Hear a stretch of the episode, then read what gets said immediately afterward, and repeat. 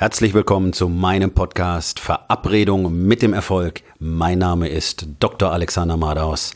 Lehn dich zurück, entspann dich um, mach dir es bequem und genieße den Inhalt der heutigen Episode.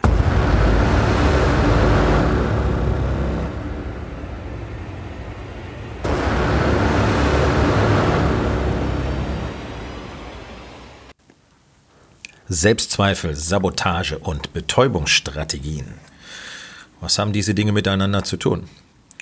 Nun, es zeigt sich immer wieder, dass zwar viele Menschen etwas an ihrem Leben verändern wollen, aber wenn es denn dann so weit ist, endlich etwas anzufangen, machen die allermeisten einen Rückzieher. Wir sehen das in allen Lebensbereichen. Ich sehe das ähm, im Training, ich sehe das in der Ernährungsberatung, ich sehe das im Coaching. Den Menschen ist ganz klar, was sie eigentlich wollen und ihnen ist auch klar, was sie dafür tun müssten und ihnen ist auch klar, dass sie dafür entsprechende Schritte unternehmen müssen. Und wenn es dann soweit ist, dass das Ganze wirklich losgehen soll, dann macht ein großer Teil einen Rückzieher. Und dann kommen all diese fadenscheinigen Argumente, ich weiß nicht, ob ich wirklich Zeit dafür habe, na ja, und ich muss mich um so vieles kümmern und hm, das ist ja doch ganz schön teuer und dieser ganze Bullshit, das sind alles niemals die wirklichen Argumente, sondern die wirklichen Argumente sind eigentlich sehr wenige. Und das Hauptargument, das aber so gut wie nie ausgesprochen wird, wenn man nicht wirklich gezielt nachbohrt, ist einfach die Selbstzweifel, schaffe ich das wirklich? Nun, so ist es ja nicht so, als hätten die erfolgreichen Menschen keine Selbstzweifel, ganz im Gegenteil. Aber der Unterschied ist die Sichtweise. Denn wenn du das Ganze ebenso betrachtest, okay, wer weiß, ob ich das schaffe, dann gibt es diesen Entscheidungsbaum, ja, ich schaff's, möglicherweise schaffe ich es aber auch nicht. Gut, wenn du nicht bereit bist, das Risiko einzugehen, möglicherweise zu scheitern oder nicht gleich so erfolgreich zu sein, wie du das gerne möchtest, dann lässt du es einfach. Damit hast du aber automatisch die andere Variante auch eliminiert. Denn dann kannst du niemals erfolgreich sein. Also irgendetwas im Leben zu verändern, heißt immer etwas zu wagen, einen neuen Schritt zu wagen. Das ist ganz einfach. Ist auch jedem klar. Deswegen macht es trotzdem kaum jemand. Bringen wir es doch mal auf den Punkt. Und auch du tust wahrscheinlich die wenigsten Dinge, von denen du weißt, du müsstest sie tun, um etwas zu verändern. Und wenn du sie tust, dann fängst du damit an und dann fällst du recht schnell wieder alte, in die berühmten alten Muster zurück. Da muss der Schweinehund wieder herhalten als Erklärung und so weiter. Das ist nichts anderes als die Zweifel daran, dass du es wirklich tun könntest. Und die Zweifel daran, dass du mit einer möglichen Niederlage klarkommen könntest. Dann schaue ich vielleicht doof aus, andere lachen vielleicht über mich und dann, dann bin ich enttäuscht und dann bin ich frustriert. Und was mache ich denn dann? Naja, dann versuchst du es einfach nochmal. Also nochmal starten, nochmal starten, nochmal starten. Ein Beispiel, das ich immer wieder gerne bringe. Thomas Edison hat ungefähr 1000 Versuche gebraucht, um eine Glühbirne zu konstruieren, die auch wirklich funktioniert hat. Er hat niemals gesagt, ich hatte tausend Fehlschläge. Er hat gesagt, ich kenne tausend Arten, wie es nicht funktioniert. Und genau das ist die Sichtweise. Wenn wir uns wirklich die Lebensläufe von erfolgreichen und sehr erfolgreichen Menschen anschauen, dann sehen wir da auf gar keinen Fall irgendwie eine solide Linie, die ähm, schön nach oben gerichtet ist, sondern wir sehen ein wirres Gezackel und wir sehen Abstürze und wir sehen kurze Sprints und dann sehen wir wieder Stagnation und Abstürze und Scheitern und Fortschreiten und neu probieren und neu testen. Und das Ganze ist einfach eine Frage der Sichtweise und bist du bereit, denn wirklich ähm, das auf dich zu nehmen? Die Antwort darauf kann nur sein ja, weil ansonsten kann sich ja nichts verändern. Aber die Sorge, die Sorge, dass es nicht funktionieren könnte, ist ja in den meisten Menschen so groß, dass sie es einfach gleich mal lassen. Und selbst wenn alles klar ist, wenn alles vorbereitet ist, du hast die Unterstützung, die du brauchst, der Fahrplan ist aufgestellt, die Schritte sind klar. Und selbst dann, selbst dann wird auf den letzten Drücker nochmal gesagt, ah, nee, ah, ich glaube, nee, jetzt, nee, das ist mir einfach zu viel. Und aus persönlicher Erfahrung über die letzten Jahrzehnte kann ich einfach nur sagen, das sind die Leute, die dann auch nicht mehr anfangen. Die werden jedes Mal bis an diesen Punkt kommen, aber sie werden immer seltener bis an diesen Punkt kommen, weil die Zeiträume dazwischen immer größer werden und irgendwann passiert es gar nicht mehr. Das ist die berühmte 5-Sekunden-Regel. Wenn du einen Entschluss fasst, sollst du ihn auch sofort umsetzen. Das heißt, wenn du siehst, okay, das ist der Weg, das ist meine Möglichkeit, dann greif sofort zu und tu es. Nach fünf Sekunden springt dein Kopf an und dein Verstand wird dir alle möglichen Bilder und Stories in den Kopf setzen, warum es nicht klappen wird.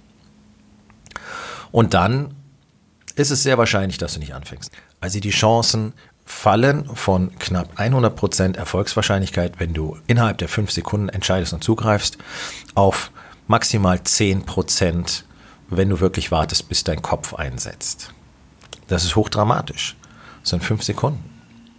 5 Sekunden ist dein Kopf in Aktion, du fängst an nachzudenken und dann wirst du Antworten finden, die genau dazu passen, was du gerade schon in Erwägung gezogen hast, nämlich es nicht zu tun.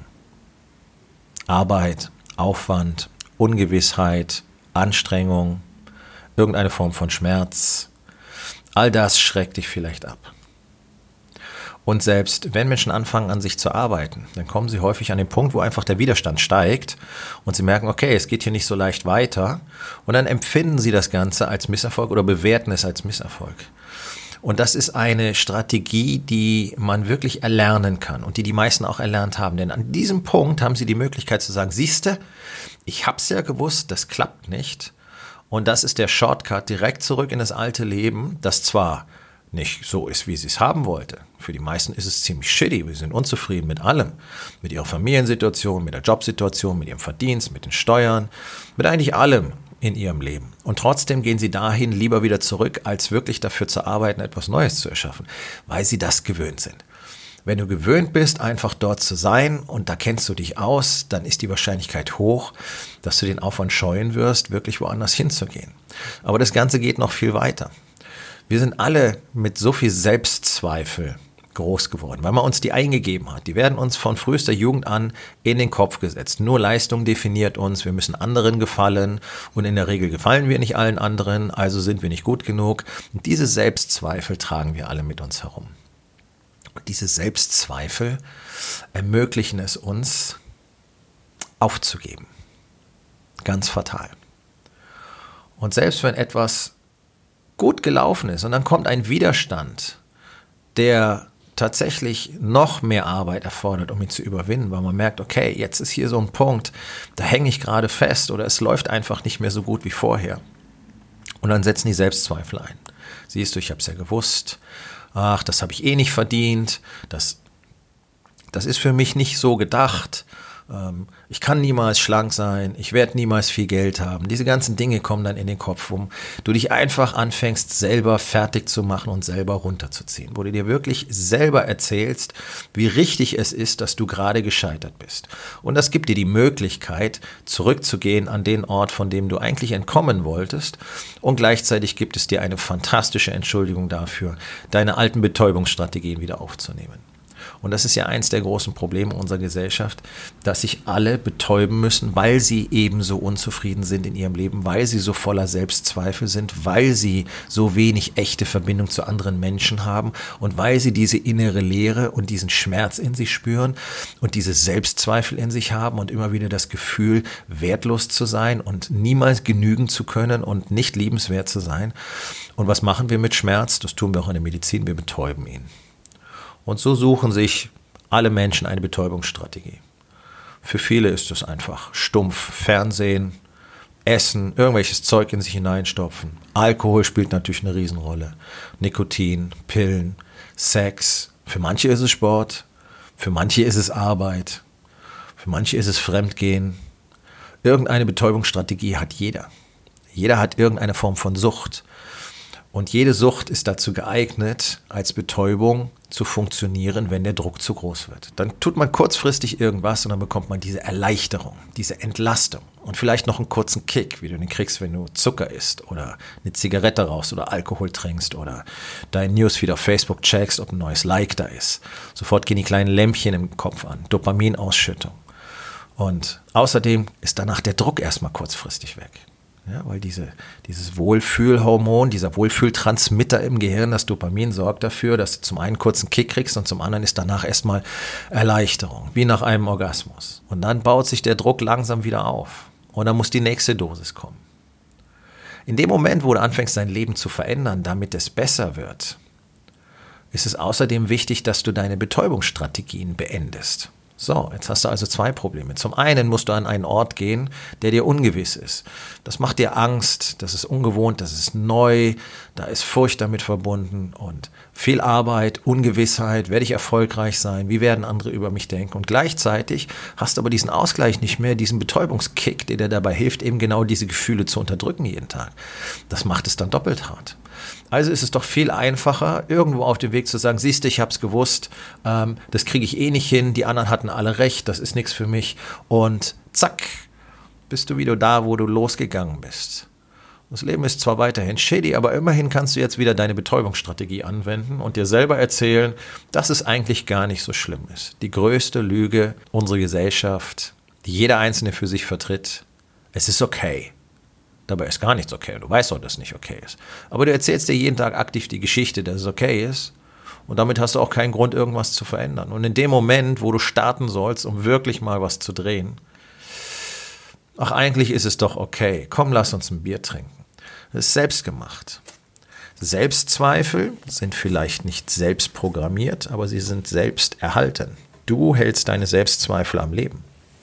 All deine Ängste, all deine Sorgen, all deine Bedenken, ob du wirklich dafür geeignet bist, ob du das wirklich erreichen kannst, ja natürlich.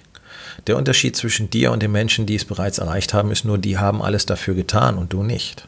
Das ist der einzige Unterschied. Die sind nicht anders, die sind nicht besonderer, die haben keine besonders magisch toll konstruierten Gehirne oder irgendeine fantastische Genetik, sondern die haben einfach weitergemacht.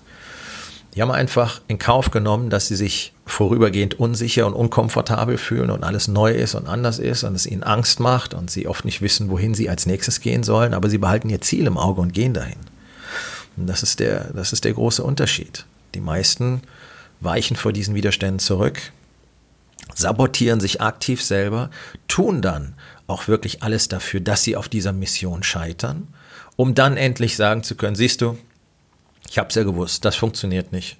Also zurück auf Feld Nummer eins, Betäubungsstrategie wieder einschalten, zurück in das alte Leben, frustriert sein, die Frustration gibt dir wiederum den Grund zu sagen, okay, deswegen gönne ich mir jetzt mal was, nicht wahr? Und schon bist du in einem Zyklus aus Selbstzweifel, Sabotage und Betäubungsstrategie gefangen. Wir sehen das als exzellentes Beispiel bei allen Menschen, die versuchen abzunehmen. Es ist für jeden Menschen möglich, abzunehmen, sein Fett zu reduzieren. Das ist ganz einfach. Es gehört nicht viel dazu. Was aber dazu gehört, ist natürlich anders zu essen, sich mehr zu bewegen und vor allen Dingen auf all diese leckeren Dinge zu verzichten und vor allen Dingen auch in der Menge, wie man sie vorher genossen hat, die Betäubung eben. Nun, was ist das typische Verhalten? Ich erlebe seit 25 Jahren. Menschen steigen ein, fangen an, die Ernährung umzustellen. Das ist dann typischerweise im Rahmen eines Diätplans, weil niemand ist ja in der Lage, sich wirklich selber drum zu kümmern. Deswegen wollen sie alle eine möglichst punktuelle Anleitung, wirklich mit Angabe bis hin zum einzelnen Reiskorn und wie viel Böhnchen dürfen auf dem Teller liegen. Alles andere da sind sie dann unzufrieden, weil das ist ihnen dann schon zu kompliziert. Da sieht man schon, welchen Einsatz diese Menschen bereit sind zu bringen, nämlich so gut wie null. Also sie wollen jemanden mal wieder, der sie rettet. Aber egal.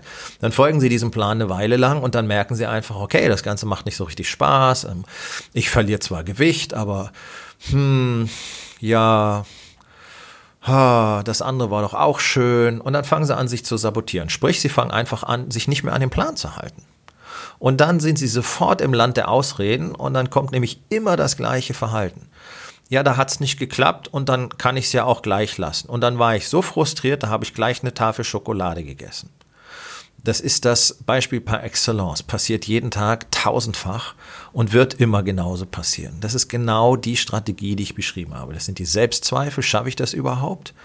Oft auch einfach eine mangelnde Motivation. Die meisten wissen gar nicht, warum sie denn wirklich abnehmen wollen, sondern sie folgen halt den Bildern, die sie von außen vorgegeben kriegen. Das ist auch ein wichtiger Punkt. Wenn du keinen echten Grund hast, irgendetwas zu verändern, dann wirst du es auch nicht verändern. Aber nun denn, sie starten los, es ist ungewohnt, es macht Arbeit, es fühlt sich nicht so gut an, die Sachen schmecken vielleicht nicht so lecker, weil dein Geschmackssinn einfach komplett reprogrammiert worden ist von der Nahrungsmittelindustrie. Dann haben sie zwischendurch vielleicht auch mal Hunger, weil sie sich eben nicht mehr grenzenlos vollstopfen können, weil der Körper sich erst umstellen muss. Und dann merken sie, die anderen machen aber weiter wie bisher und ich hätte das auch gerne. Und es ist ihnen einfach zu viel. Und dann kommen die ganzen Ausreden, äh, war mir zu aufwendig, habe ich keine Zeit dafür, das ist ja so teuer, wenn man so einkauft. Und dann wird das Ganze einfach verlassen. Dann kommt die Frustration. Und die Frustration, die angebliche Frustration, ist die Ausrede dafür, dass man wieder zurückkehrt in das alte Leben und endlich endlich wieder die alte Sedierungsstrategie anwerfen kann.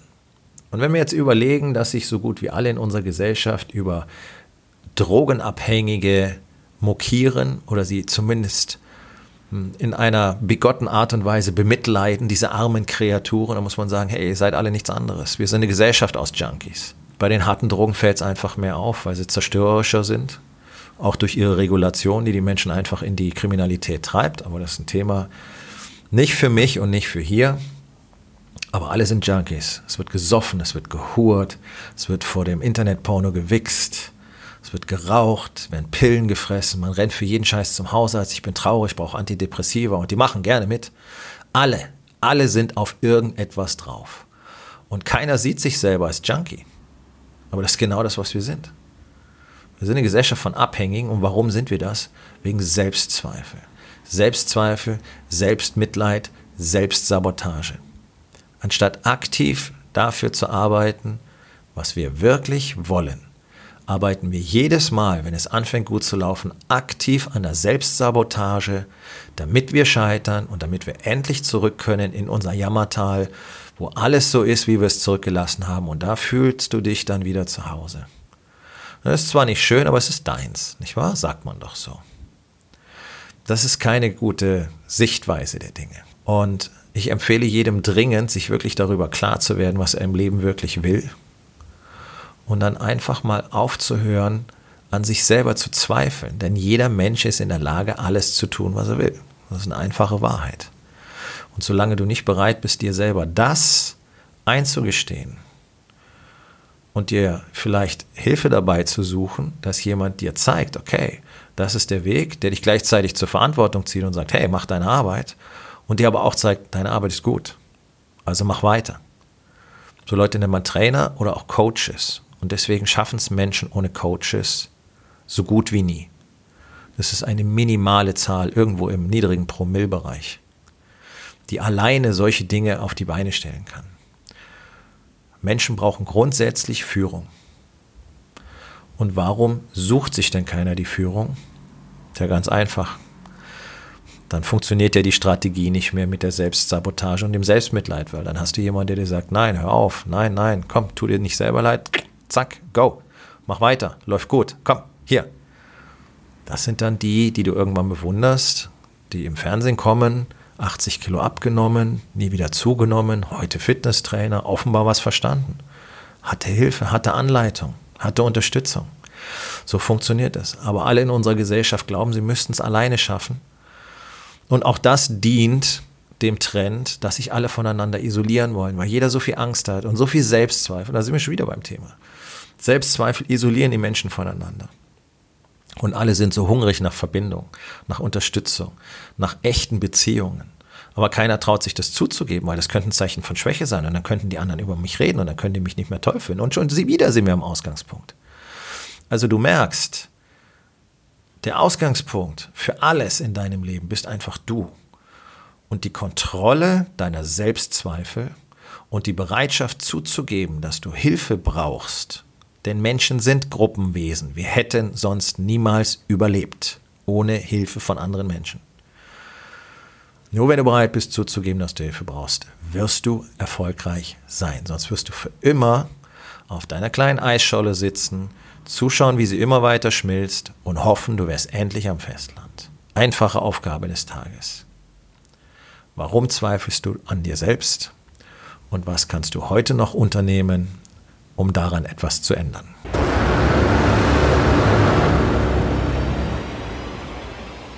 Das war's für heute von mir.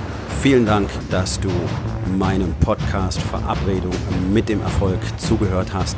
Wenn er dir gefallen hat, abonniere meinen Kanal und hinterlass doch bitte eine Bewertung auf iTunes. Ich bin Dr. Alexander Madaus und ich wünsche euch allen noch einen schönen und produktiven Tag.